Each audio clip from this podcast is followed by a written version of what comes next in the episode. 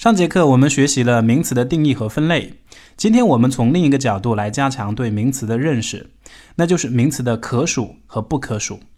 中文和英文在名词上的一个明显差异是是否可数。比如我们中文里使用铅笔、水或和平的时候，不必有数的概念。说的更具体一点，就是你用中文说我要铅笔写字儿，这时候我们并不能从这句话当中看出铅笔的数量出来。这在中文里是正确的句子，但对英文而言，如果不先弄清楚名词铅笔是不是可数，就不能胡乱使用。而且知道可数名词的话，还要进一步弄清楚这一可数名词是单数还是复数。一般字典里面都会以可数名词和不可数名词来区分名词的可数性。事实上，我们强调以不数就无法使用和不能数来区分，可能会更好理解。你比如铅笔，就是属于不数就无法使用的名词。你在用 pencil 这个名词前，必须要明白自己到底是用 a pencil 还是 pencils，因为 pencil 是个体名词，是可数名词，因此不能直接在句子当中用 pencil。比如 give me pencil 这句话就是错的。我们必须要在名词 pencil 的前面，要么加上冠词或其他限定词，要么在 pencil 的后面加上 s。来表示复数。另一类名词就是属于不能数的概念，比如我们说的水 （water），因为水是物质名词，没有固定的形状，所以是属于不能数的名词，是不可数名词。当然，我们可以把水放在一个容器里，那它还是可以表达数量的，只不过这是借助了量词的作用。比如，我们可以用 glass 这个量词来表示水的量，a glass of water 就是一杯水。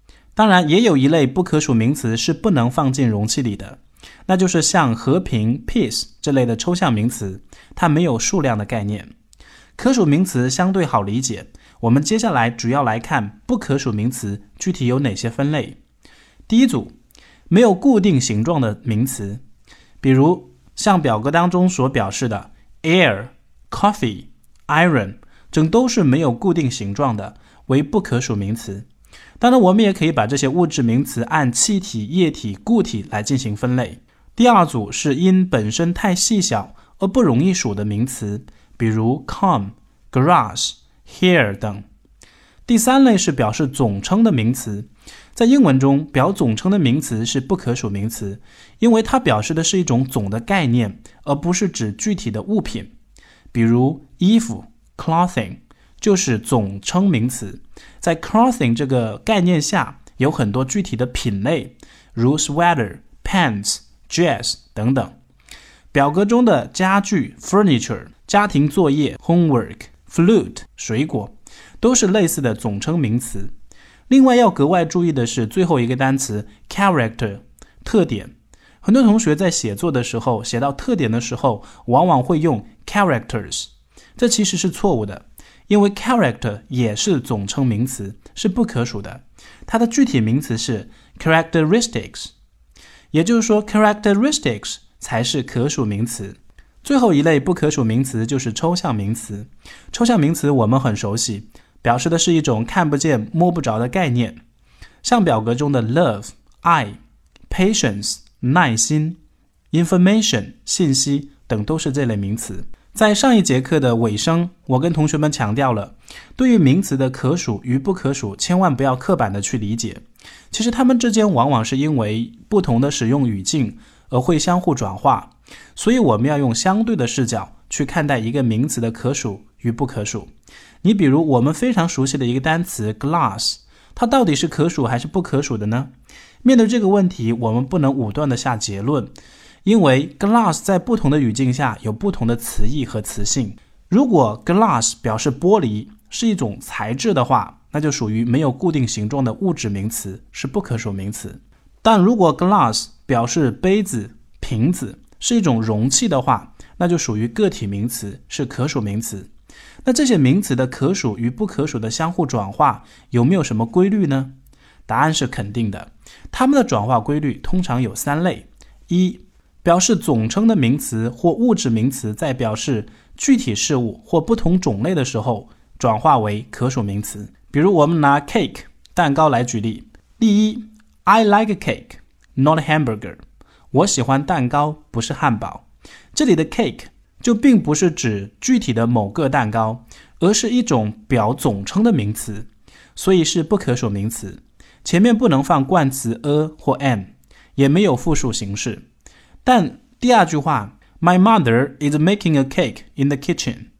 我妈妈正在厨房里做一个蛋糕。这句话中的 cake 是指具体的蛋糕，是个体名词，为可数名词，所以前面可以放置冠词 a。再比如牛奶 milk 也是如此。I don't like milk。我不喜欢牛奶。这里的 milk 是总称，为不可数名词。但 yogurt contains higher acid than other milks。酸奶比其他牛奶含有更高的酸性。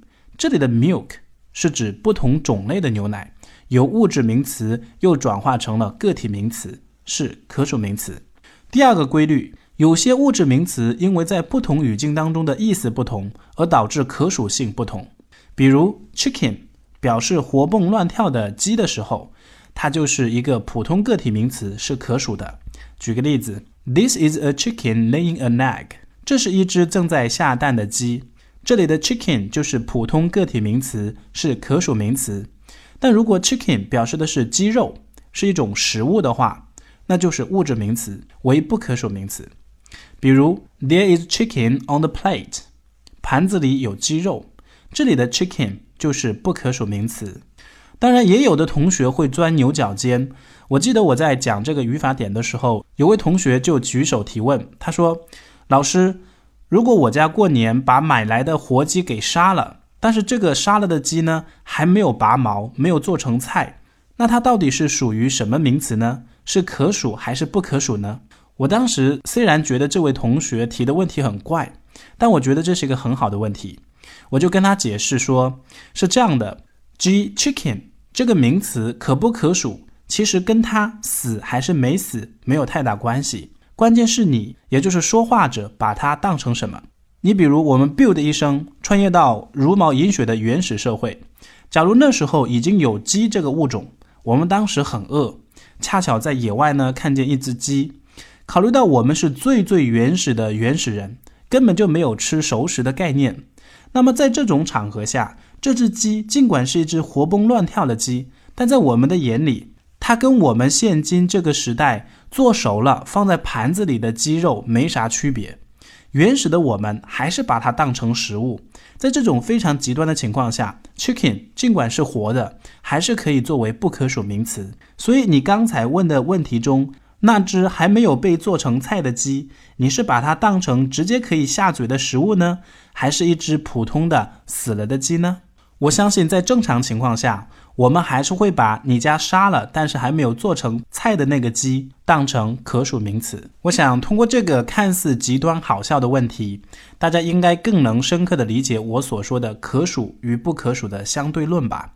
最后一个转化规律，对于抽象名词，如果具体化了，则转化成了可数名词。比如 beauty 这个单词既可以指抽象的概念美。举个例子。This is a place of outstanding natural beauty。这是一个自然景色极美的地方。这句英文中的 beauty 就是表抽象概念，美是不可数名词。但像这句话，She is considered a great beauty。她被认为是个大美人。这里的 beauty 就不是表抽象概念，而是指美人的意思，是具体的个体名词，是可数的。另外，我们在判断一个名词是否可数的时候，不能想当然的用我们汉语思维去理解。